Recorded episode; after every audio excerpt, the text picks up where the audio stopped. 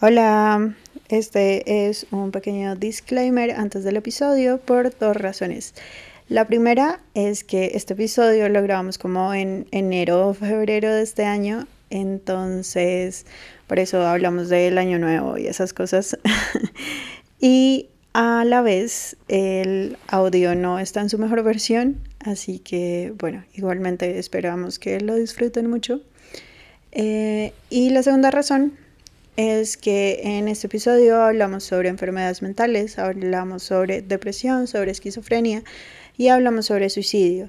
Entonces, pues recuerden que no somos expertos en el tema y que si ustedes están pasando por una situación así, puedan buscar ayuda. Eh, los queremos mucho. Les mandamos abrazos desde el inframundo. Chao. Disfruten el episodio. Seres apocalípticos. Huracanes de gasolina. Volcanes de gulupas. Planetas perseguidores. Y demonios del fin del mundo.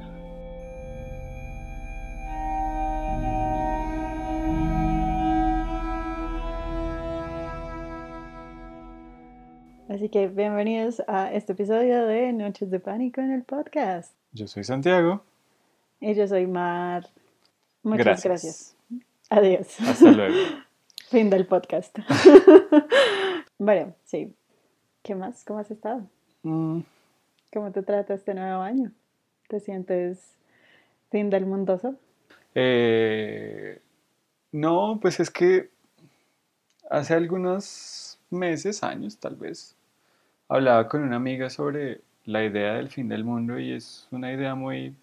Creo que voy a entrar de una vez en materia sin hablar de las películas, pero creo que el fin del mundo es una cosa toda relativamente afortunada que se supone que nos va a pasar en lo que todo va a acabar.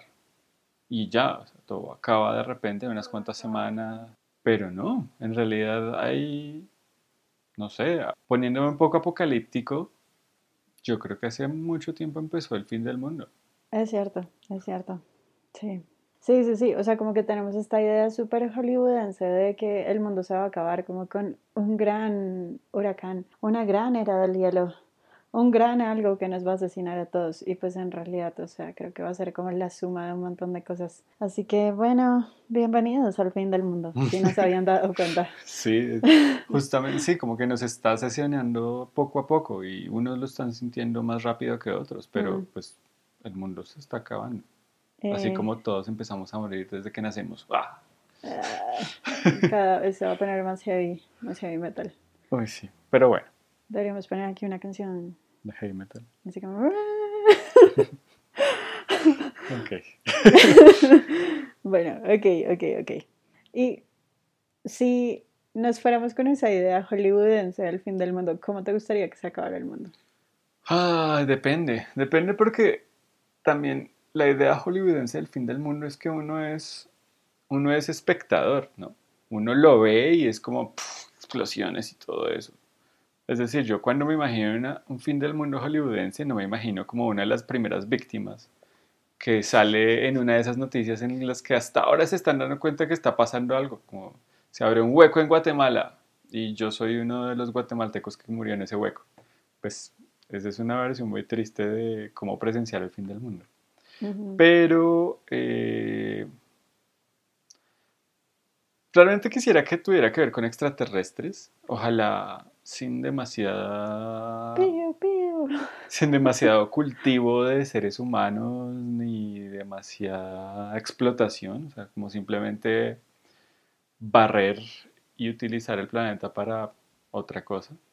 Sea, así como, oh, qué pena, es que su planeta se está metiendo entre nuestros planes para construir una gran autopista. Exactamente. Así que lo demoleremos. Y Sí. como nadie recibió el mensaje, pues lo sentimos, no es nuestra culpa si es la burocracia. Exactamente, sí, definitivamente quiero que la burocracia acabe con el planeta.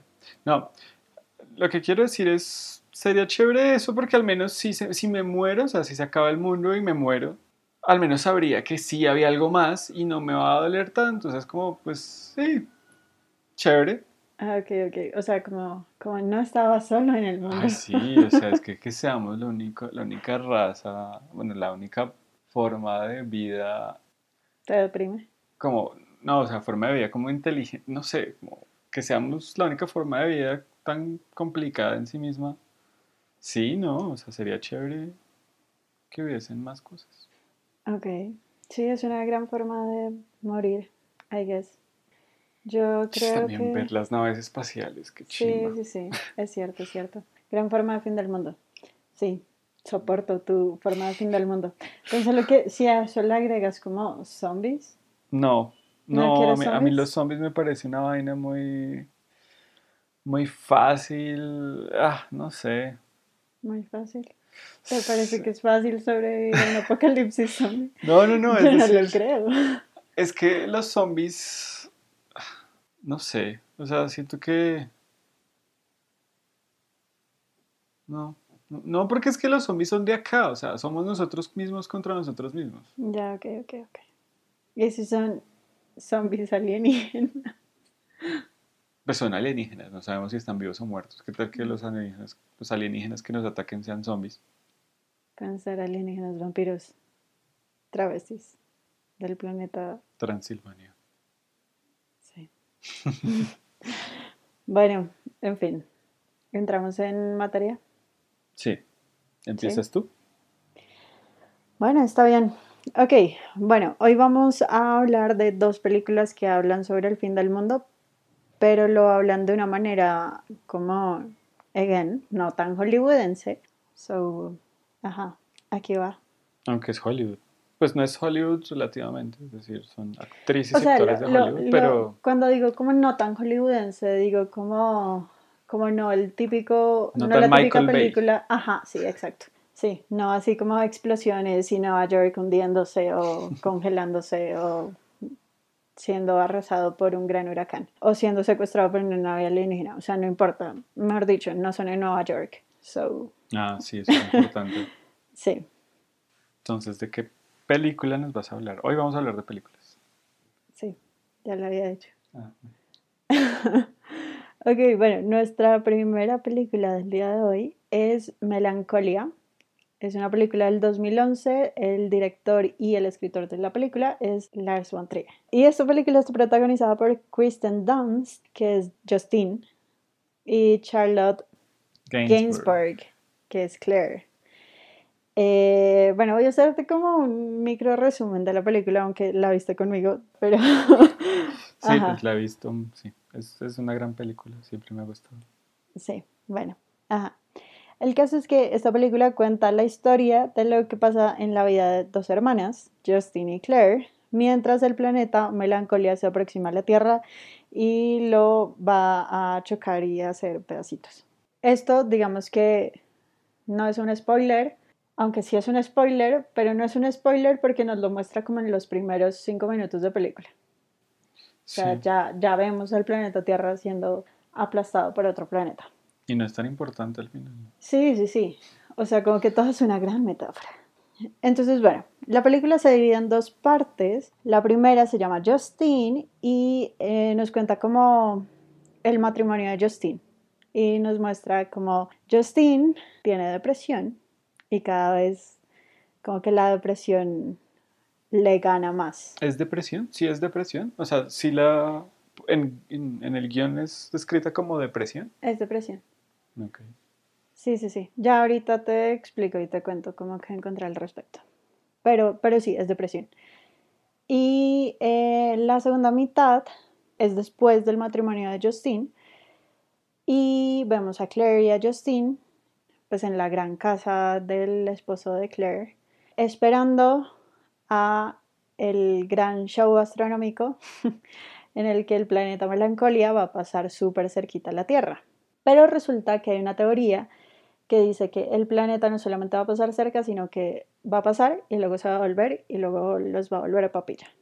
A todos. Se va a estrellar. Ajá. Ok.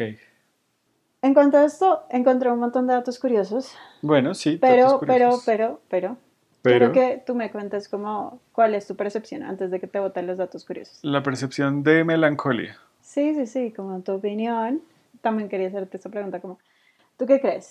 ¿Será que es posible que eso ocurra en la vida real? Eso te iba a preguntar, yo, quiero, yo quería preguntarte, yo creo que tú sabes la respuesta. Sí.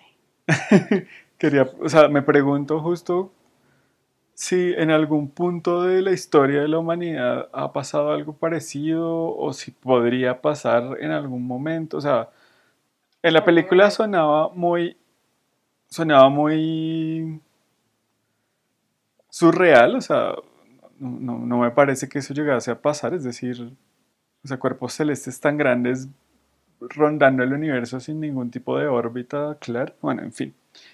Eh, nunca ha pasado porque seguimos vivos. bueno, pero Pero sí, o sea, tengo la pregunta de eso. Hay muchas preguntas sobre la película en términos cinematográficos, o sea, no términos, sino como en cuanto a la película, es donde fue grabado, porque además es ese, ese lugar donde se encuentran es muy es tremendo, es como de sueño. De hecho, la película empieza con unas escenas de sueño muy... O sea, parecen como cuadros fantásticos. Como surreales. Surreales, sí, es, es muy lindo. Además empieza con... con ay, ¿Cómo es que se llama? Ahorita lo puse con Tristan e Isolda de Wagner. La música en Bontrier siempre ha sido muy, muy, muy importante. Y creo que la primera vez que lo noté fue con esta película. Antes de eso ya había visto como Bailaré en la Oscuridad, que es esta película con Björk. Y bueno, en fin, o sea, la, la, música en las Bontrier es muy importante y yo creo que para notarlo hay que ver esta película.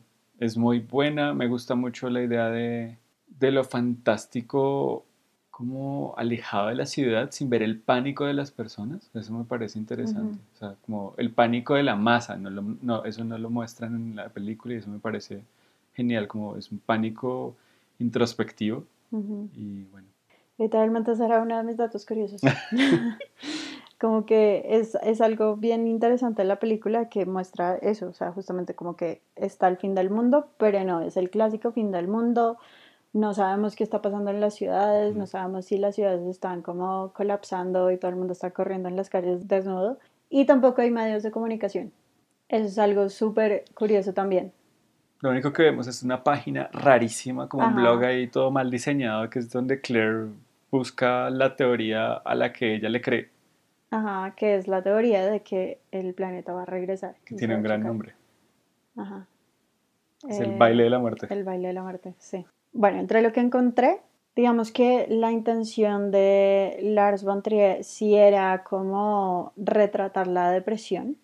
Eh, y de hecho, como que, según lo que estuve leyendo, parece que él se inspiró como en un episodio que él tuvo para crear todo el ambiente de la película. Y digamos, algo que me parece súper curioso es que estuve leyendo como muchos comentarios y muchas percepciones de la gente. Y obviamente había mucha gente que decía como, esto no es una película de ciencia ficción. ¿Qué les pasa? Es una película re lenta que se demora como eh, mil horas en mostrarnos como una vieja loca arruina su vida. La gente en internet, maldito sea. Y literalmente luego como que vi otro comentario que me pareció súper acertado, que decía como, o sea, lo que intenta mostrar la película es la depresión. O sea, si tú al final de la película estás como deseando que se acabe ya, como, como, ah, Dios, incómodo. Sí, como, como que es muy tenso emocionalmente, como que no sabes cómo sentirte. Es como porque la película está haciendo muy buen trabajo y porque literalmente así se siente la depresión. Así que bienvenidos al mundo de las enfermedades mentales. Sí, sorpresa, este ah. capítulo realmente trata de eso. Sí. Entonces, basado en eso, yo tengo una teoría y es que como ya les dije, la película se divide en dos partes. La primera mitad muestra la melancolía interna. La melancolía, según la RAE, es una tristeza vaga, profunda, sosegada y permanente, nacida de causas físicas o morales que hace que quien la padece no encuentre gusto ni diversión en nada. Gracias, RAE. Sí. Y también estuve buscando y dice que es como un tipo de como un tipo de depresión, la melancolía como depresión melancólica, que consiste justamente como en no sentir, como en sentir una apatía muy grande por todo y como no poder encontrarle el gusto a las cosas. ¿Sí? O sea, ni lo que comes te sabe rico, ni sientes que puedes sentir amor por alguien, Sí, como que solo te sientes como re desconectado de todo y solo todo se siente horrible y desesperante y desolador. ¿Quién tiene depresión? La que tiene depresión en la película es Justine y es lo que vemos en la primera mitad de la película. Entonces la primera mitad de la película nos está mostrando esa melancolía interna. Entonces vemos como ella como que va como entrando cada vez más como en ese episodio depresivo, cómo se va como desconectando, como que deja de sentir como el amor que estaba sintiendo por su esposo, deja de importarle como todo lo que está pasando a su alrededor, o sea, está en un matrimonio en un lugar bellísimo, se está casando, tiene un montón de cosas, la hermana preparó todo para que todo saliera perfecto y ella no logra conectarse con eso. Pero es una mierda, o sea, ok, listo, todo está lindo, pero uno ve y eso, eso todo lindo es una mierda, o sea, la mamá no quiere estar ahí, los odia todo. Eh, el jefe es un fastidio y se le mete en todo y es como si fuera, la trata como si fuera dueño de ella. En general, o sea, todo está re claro de por qué carajos está sufriendo lo que sufre. Sí, obviamente, obviamente. Pero entonces como que todo, todo nos va guiando como a sentir eso. O sea, incluso al inicio como que la narración de la película es mucho más fácil y a medida que va avanzando se va poniendo como más complicado de entender. Como que no entiendes muy bien cómo por qué llegó allá, cómo, cómo llegó hasta allá, por qué está tomando esta decisión. Los cortes, las escenas se vuelven más, pierden más conexión. Ajá, como que todo se vuelve más errático. Y pues literalmente es eso. O sea, como que no vemos la melancolía de forma real, solamente vemos como lo que ella está viviendo. ¿Esa es tu teoría o también se mezcla con cosas de, de, cosas que leíste? Mm, no, en realidad, o sea, esto así tal cual como te lo estoy diciendo es mi teoría. O sea, obviamente sí leí cosas que decían como... Porque igual también Von o sea, las cámaras de Von son así. Sí, sí, sí, sí, sí, sí. Es solo como, eh, sí leí cosas como, obviamente lo que él intenta hacer es como retratar por medio de toda la narración de la película, como todos los elementos que tiene la película, que es tener depresión. ¿Mm? Pero aquí es donde se pone interesante mi teoría. Para mí, la segunda mitad de la película es una melancolía externa. Entonces, literalmente, porque literalmente, vemos al planeta que se está acercando a la Tierra, que se llama melancolía. Y vemos como Claire se empieza a poner cada vez más tensa. Sí, como más ansiosa, como más desesperada. Esa es la palabra, ansiosa. Y por otro lado, vemos a Justine que como frente al final de todo, de repente siente mucha más calma. Mm. Aquí hay varias cosas interesantes. Bueno, esto es algo que había leído hace mucho tiempo. Generalmente la gente que tiene depresión y que ha pensado en suicidarse, cuando decide que se va a suicidar, como que ese último momento es como de mucha calma y como que la gente intenta como dejar las cosas organizadas, como despedirse si se tiene que despedir de alguien, etc. Entonces es como la calma antes del final. De la tragedia. Lo cual pues también se conecta un montón como con el hecho de pensar que Justin tiene depresión. Claro, y pues como va a morir, ya sabe que va a morir. Ajá, Exacto, como que de repente es como una paz gigante, como, bueno, ya esto se va a ir para el carajo. Pero es una paz también llena de cinismo, ¿no? O sea, también trata como un culo a... Obviamente. Sí, sí, sí. Sí, sí, sí. Entonces, ahí va otra cosa. Bueno, o sea, ajá, aquí hay que aclarar, yo no soy ni psicóloga ni psiquiatra ni nada, solo como lo que sé y he leído al respecto. Esto es la depresión según Internet, que es como... La depresión según Internet y la depresión según mi experiencia, lo cual no necesariamente tiene que funcionar así para todo el mundo. Pero bueno, o sea, para mí como que tiene dos caras. Una es um, como una quietud muy desesperante, como que no logras sentir nada. Y es eso, o sea, es como una apatía completa con el mundo entero, como que nada te conecta, nada te llama, nada te llena, nada, nada. Sí, es como solo estoy aquí y soy un ente en el universo. Y el otro lado, que es como una desesperación y una tristeza muy fuerte. Y pues como viendo a las dos hermanas, Es como justamente eso. Entonces es como si de repente nos hubiéramos metido dentro de la depresión y estuviéramos viendo como, oh, cómo se acerca el planeta melancolia. Y a la vez tenemos a estos dos personajes que están como representando muy bien este trastorno mental. Así que, ajá, esa es mi teoría. Bueno, bueno, datos, datos curiosos, a ver si están los que tengo en la cabeza. El otro dato curioso grande que tengo ya es como saliéndonos de esta nube así como de enfermedades mentales and stuff, ya es como el lado científico del asunto del planeta acercándose a la Tierra. ¿Quieres escucharlo? Claramente. Ok, bueno. Entonces, según eh, un foro en internet donde supuestamente la gente que estaba respondiendo sabía de física y de planetas. Melancolía Wiki. bueno, o sea, como que explican que es como físicamente imposible que eso suceda, así tal cual como se describe en la película. Es decir, hay una cosa que sí puede suceder y es como un planeta eh, saliéndose de su órbita. ¿Sí? Eso sí puede suceder. Pero, pues claramente, como las probabilidades de que se choque con la Tierra pues son como re mínimas. Y segundo, es completamente imposible que dé la vuelta como la describen en la película, como la danza de la muerte para que eso suceda tendría que, es decir, o sea, los planetas responden como a el centro gravitacional más grande que, es, que tengan a su alrededor, ¿sí?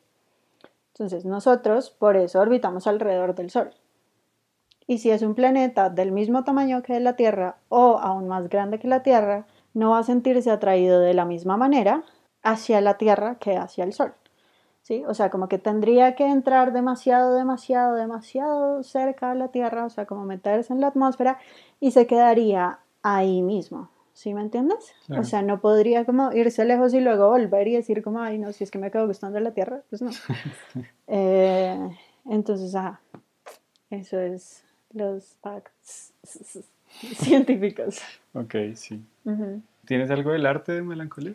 Ah, bueno, sí. Eh, solo, bueno, no, en realidad solo tengo una referencia y es al inicio vemos como entre estas imágenes eh, como súper rápidas, bueno, no súper rápidas, en realidad están como en slow motion. En esas imágenes que nos muestran al inicio. como en super HD más bien. Ajá, sí, sí, sí. Vemos una imagen de eh, Justine como en un lago vestida de novia con el ramo en las manos, así como, ajá. Y pues obviamente se parece mucho como a una interpretación de Ofelia, esa que tienes ahí. De John Everett Millet. Ajá, y pues obviamente pues Ofelia es el personaje de, de, Hamlet, esta nena que está como enamorada de Hamlet, pero termina suicidándose. ¿Ofelia está enamorada de Hamlet? Ofelia está enamorada de Hamlet. Yo creía que era como la, prima loca. No, no, no, ella está enamorada de Hamlet y como Hamlet se empieza como a enviar un resto, no le pone cuidado a ella y ella se empieza a enloquecer y pues también. Y se empieza a enloquecer como de eso, como de tristeza.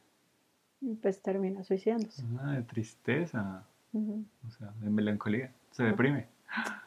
Sí. Sí, pues esa película tiene un montón de referencias a como a las artes, digo plural, pues porque tiene referencias a otras películas, referencias a arte pictórico, es decir, a pinturas, siempre me pregunté, no sé si tú buscaste eso, si Justin, el nombre de Justin tenía que ver con el personaje Justin del Marqués de Sade. No, no, no. No estoy seguro si tiene o no tiene que ver, no, pero... No creo, o sea, es posible como porque es Lars von Trier, pero no... Sí, sí, ok. Hay una escena muy, muy chévere, pues muy chévere en términos de arte, como que uno puede buscar como que, qué es lo que está pasando ahí, es el momento en que Justin se desespera, ella, está, ella cuando, como que varias veces la citan aparte en su fiesta, en su boda. La hermana le dice como ven, vamos allí y hablemos o algo así. Y siempre es como en la biblioteca. Y en esa biblioteca ah. hay un montón de, hay como unos estantes donde tienen libros de arte abiertos eh, con, con pinturas. Y, y hay un momento en que ella se desespera y quiere como que en un ataque de rabia decide cambiar las pinturas que están expuestas y una de las que pone, y de hecho que es es una pintura que también sale en los primeros cuadros, en los primeros, las primeras escenas de la película. Es Los cazadores en la nieve de Peter Bruegel el viejo, o Bruegel el viejo, eh, que es, es muy linda y habla como unos, pues muestra un bosque en una nieve, no sé. Es, es como... Es como una aldea. Sí, sí, sí, pero es, es como un bosque en el invierno. Okay. Y tiene como esa, esa idea de lo macro y lo micro. Como un, hay muchos planos, hay un paisaje, pero también hay una escena muy cercana y alcanzamos a ver como la arquitectura del espacio. No sé, me parece Ok. que es, es muy lindo. Creo que también aparece esta en otro libro que es David con la cabeza de Goliat de Caravaggio, que de hecho la luz en las escenas más estas escenas que aparecen en la película que son como en cámara lenta tienen esa luz como Como claro oscuro. el claro oscuro exactamente. No sé, y pues bueno, otra cosa súper importante que está en toda la película es eso, es Wagner, la música de Wagner. Claro. Sí, sí, sí. De hecho, encontré un gran comentario en, en el video de YouTube de alguien como comentando como si el planeta se llegara a acabar porque se acerca a otro planeta y nos va a asesinar, definitivamente pondría esto en los últimos 10 minutos. Sí, uy, sí, es, es tremenda, es tremenda el, es tremenda obra. Ok, eso es todo por melancolía. Hemos acabado este... No sé, ¿tú tienes algo más que decir? No, creo que eso es todo. Sí, eso es todo lo que tenía por decir en este momento. ¿Te gustó Melancolía? Me gustó, me pareció muy linda. De hecho, o sea, como que cuando tú me hablaste de ella y lo que había leído sobre ella, tenía la sensación de que iba a ser como una película mucho más pesada emocionalmente. O sea, obviamente sí tiene momentos pesados, pero también me hizo sentir como comprendida por el universo. Entonces, fue linda. Es una linda película. Bueno, Sí, es Y es chévere. una linda forma de morir, o sea, el planeta re lindo, melancolía re lindo. Sí, es un planeta azul, así como todo. Como si fuera como el mar en un planeta. bueno, Otra pregunta que yo tenía, ¿dónde sucede eso? ¿Sabemos? O sea, ¿en algún punto de la película nos dicen dónde pasa y yo me lo perdí? ¿O, o es, es como intencional que no se hable de dónde están? No, no sabemos en realidad en dónde están. La única referencia que hay es que el dinero que manejan es en dólares, Mm, eh, lo cual pues no reduce los lugares en donde puede ser, pero pues también nos lo aumenta, porque es como puede ser, pueden estar en Estados Unidos o pueden estar en Ecuador, no lo sabemos. Sí, Mm, hablan en inglés, todos parecen hablar en inglés. Justin trabaja en una agencia, En una agencia de publicidad. ella es copywriter. Mm. Uh, Y sí, no sé, no sé bien. Pero Sí, entonces, ¿sabemos cuál es ese palacio? ¿Dónde es? Ah, no, no, no, no sé. O sea, pues lo único que yo encontré es como que pues se asume que debe ser Estados Unidos, pero que en realidad no se sabe y que de hecho él nunca ha grabado en Estados Unidos, entonces... Eh, bueno, Las von Trier es danés. Y la fotografía, o sea, el lugar donde están, los exteriores son en un castillo que se llama Cholholm, creo. O Cholholm, vamos a buscar cómo se dice. En Suecia, ubicado en la, penis- en la pelin- península. Ambientación del fin del mundo. Este capítulo es traído a ustedes gracias a Los perritos. los perritos del fin del mundo. Pueden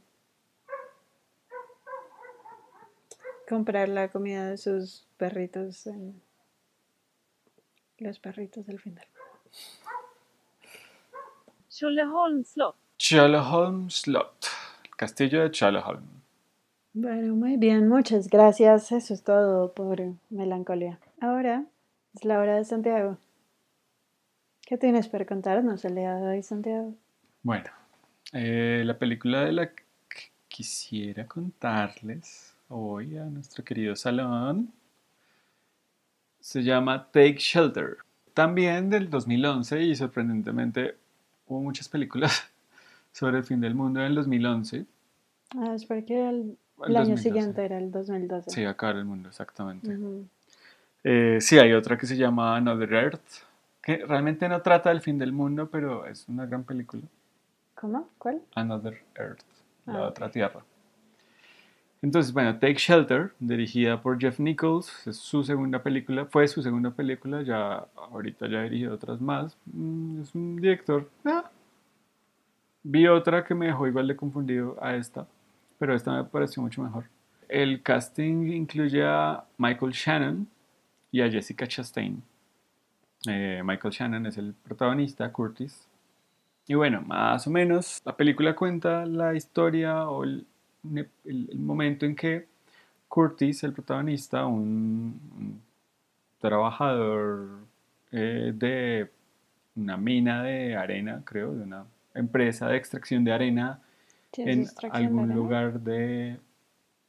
Bueno, pues que parecía que sí. Ok. No, no sé, es que yo tenía la idea de que era como de construcción, como de... Como... No sé, es, es como gente con cascos, con maquinaria pesada sacando cosas de la tierra. No sé si era extracción de petróleo, de arena, no, no sé. El tipo trabaja en, en- en algo que involucra como a cosas pesadas. Heavy metal.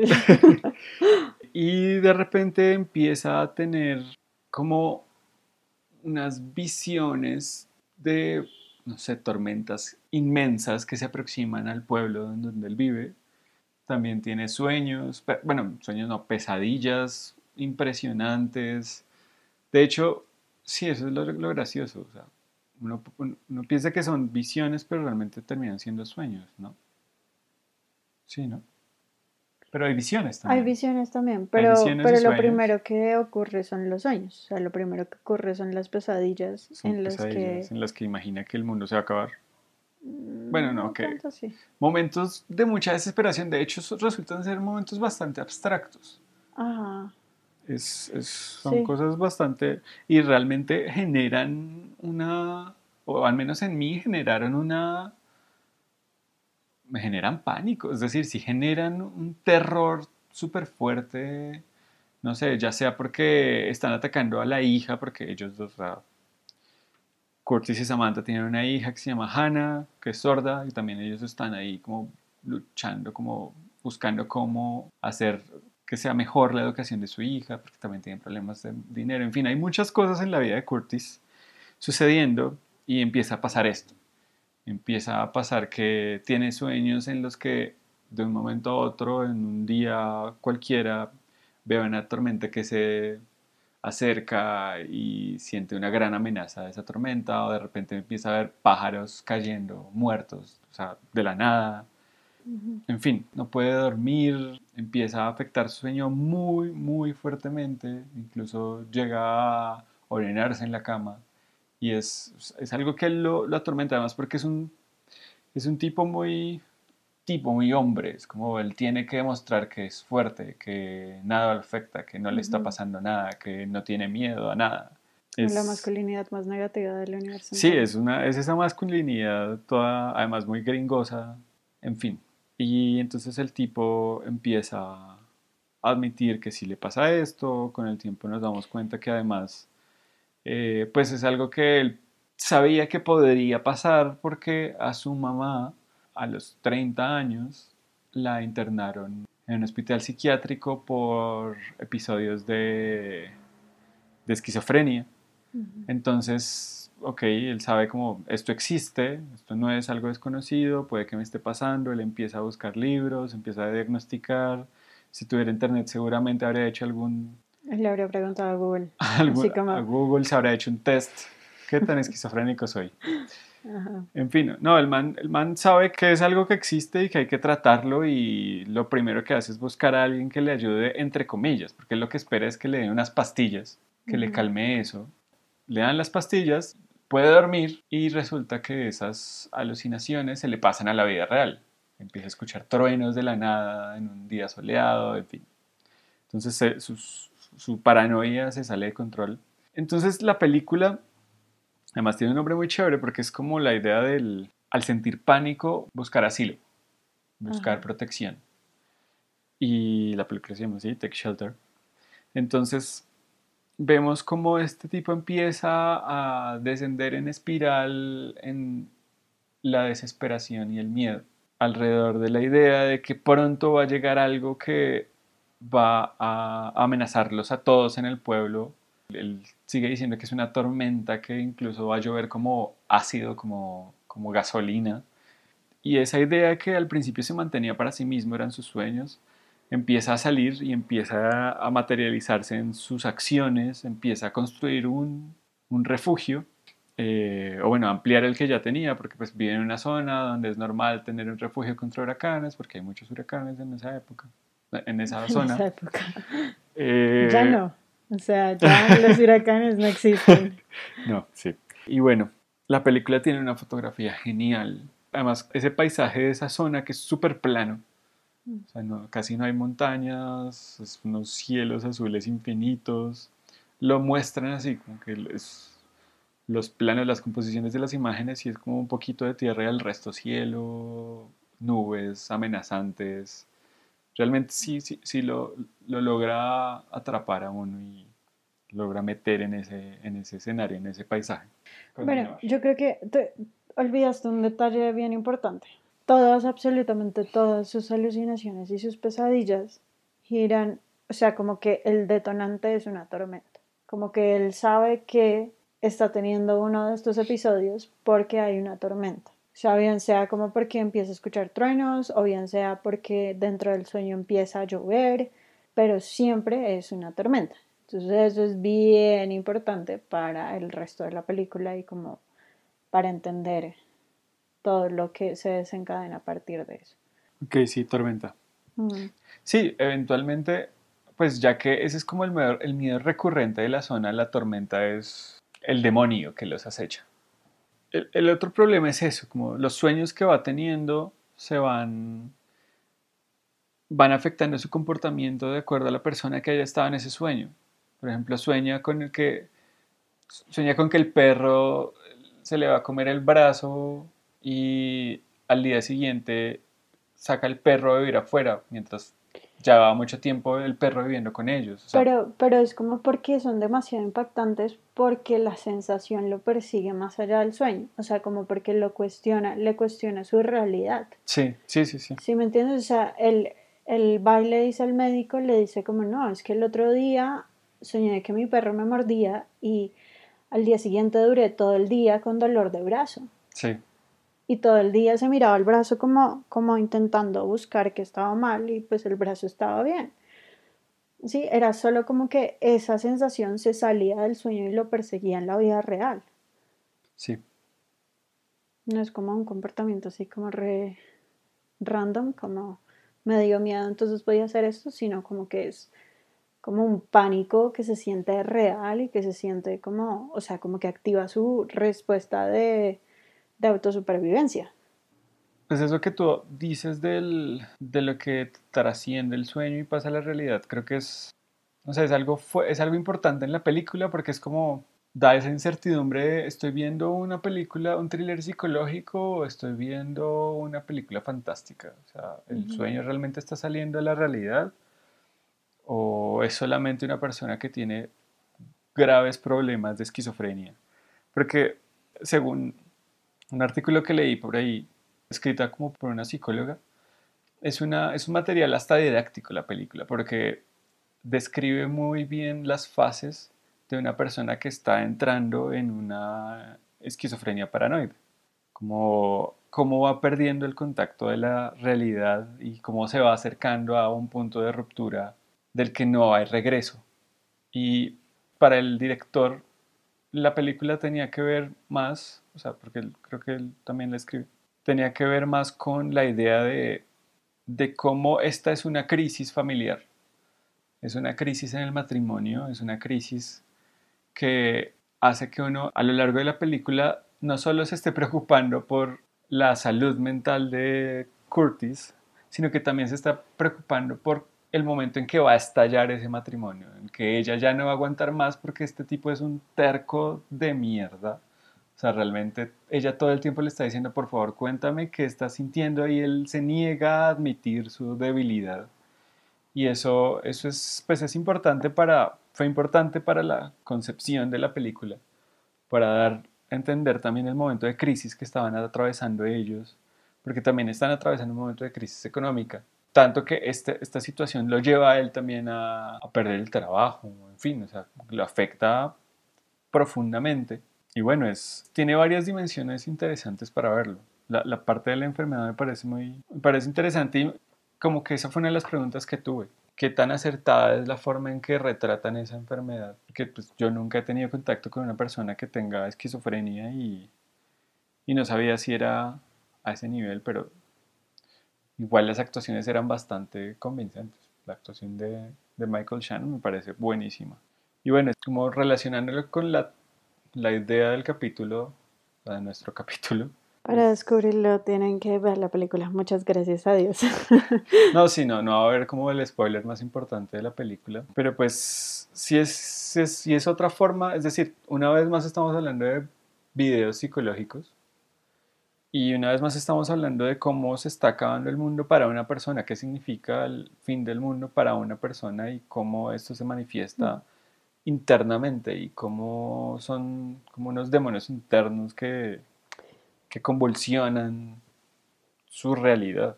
Sí, eso es bien interesante. O sea, como que sí pienso como que mmm, las dos películas tienen esa otra forma de ver las cosas. O sea, aquí tampoco tenemos ese fin del mundo súper clásico en el que los medios de comunicación dicen se va a acabar el mundo. Eh, nada, sino que simplemente vemos el pánico que se va creando en la cabeza de esta persona y como va sintiendo que, que su mundo se va a acabar en cualquier momento y que tiene que proteger lo que él quiere. Entonces, claro, tenemos, o sea, como que en comparación tendríamos como las dos reacciones, ¿no? En melancolía también sucede como eh, Claire empieza a querer proteger a su hijo cuando se da cuenta de que es inminente que se va a destruir el mundo. ¿sí? Y él también empieza a construir este eh, shelter, refugio, eh, como con la esperanza de proteger a su familia. Sí. ¿Mm? A mí me parece chévere eso también, como todas las fases de onda, tengo miedo al apocalipsis, es como construir refugio, buscar comida enlatada, buscar Ajá. máscaras antiguas. Sí, sí, sí, este man va y compra papel higiénico. Obviamente hay que comprar papel higiénico. Eh, sí, ajá.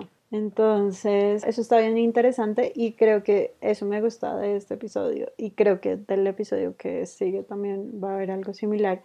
Y es como, no estamos, como que el centro como tal no es que se acabe el mundo, sino como lo que implica para las personas vivir ese fin del mundo, ¿sí? Como... Y no si es alguien contratado por la NASA o por el Ministerio de Defensa Nacional de Estados Unidos, sino el fin del mundo desde el- la persona más normal sí, de un pueblo cualquiera. O bueno, Ajá, una, una publicista. persona cualquiera, sí.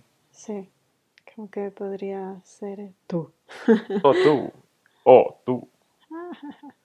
Sí, es, es una forma que no esperábamos ni siquiera nosotros.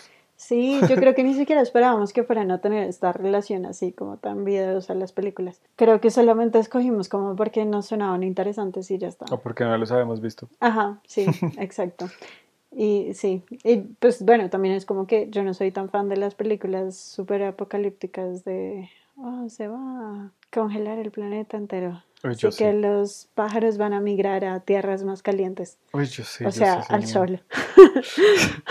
Yo sí soy muy fanático de esas películas, pero el problema de esas películas es que uno siempre se va a terminar centrando es en lo científicamente, sí, pues son malas además, pero para hablar de ellas también uno termina hablando de lo imprecisas científicamente que son, o sea, son muy imprecisas, son un montón de cosas solamente porque son visualmente impactantes, pero pues ya, o sea, son películas para ver como, porque sí.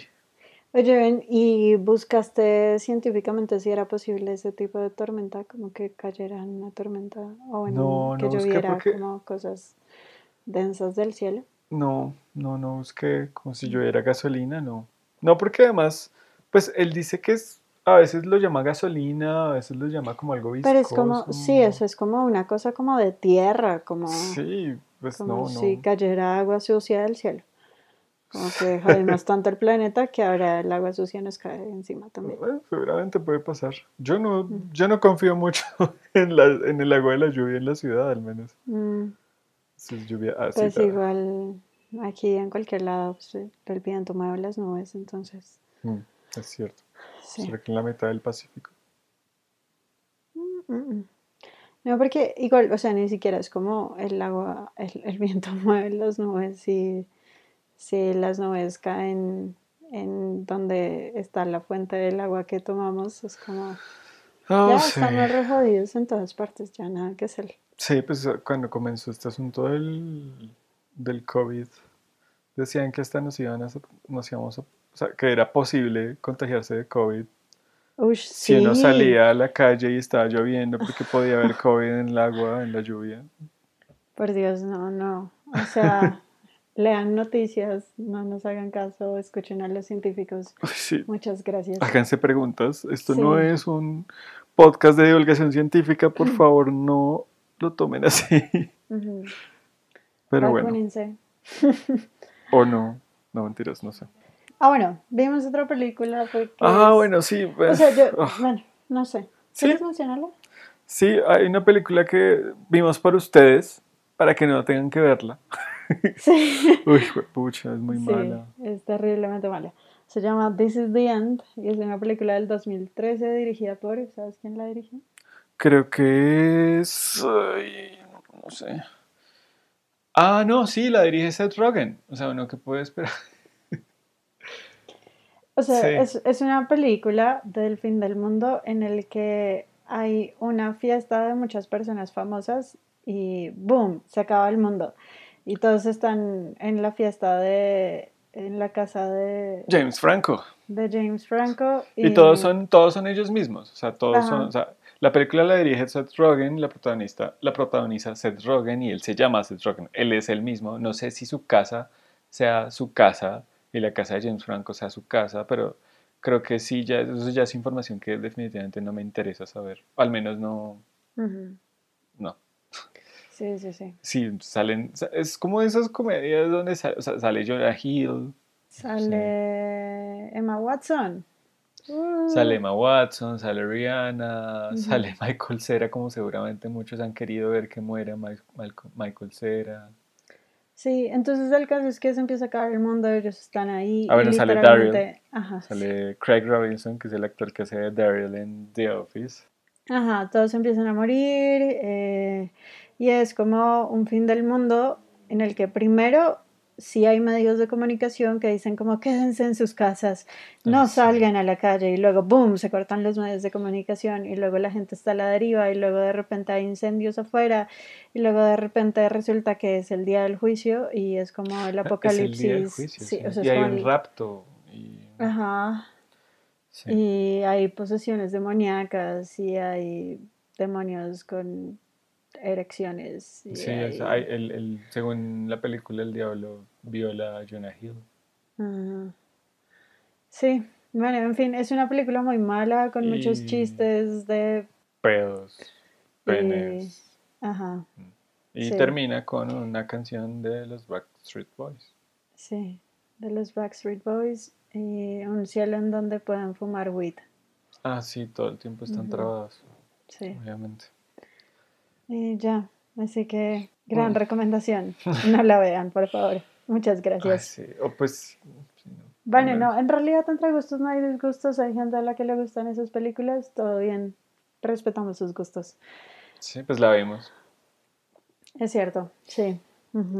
Bueno, el caso.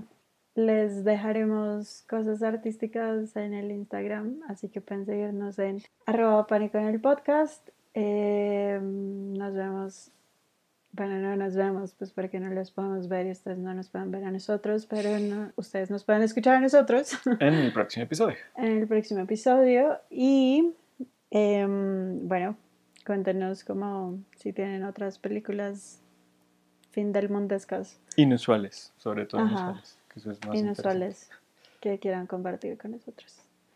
Y eso es todo. En el próximo episodio les traeremos historias mundescas. interesante. Gracias. Sean felices. Cuídense, lávense las manos, usen tapabocas, no salgan de sus casas. sí, Y bueno, nos escuchamos, nos escucharán en el próximo episodio de Noches de Pánico en un podcast. Chao. Chao.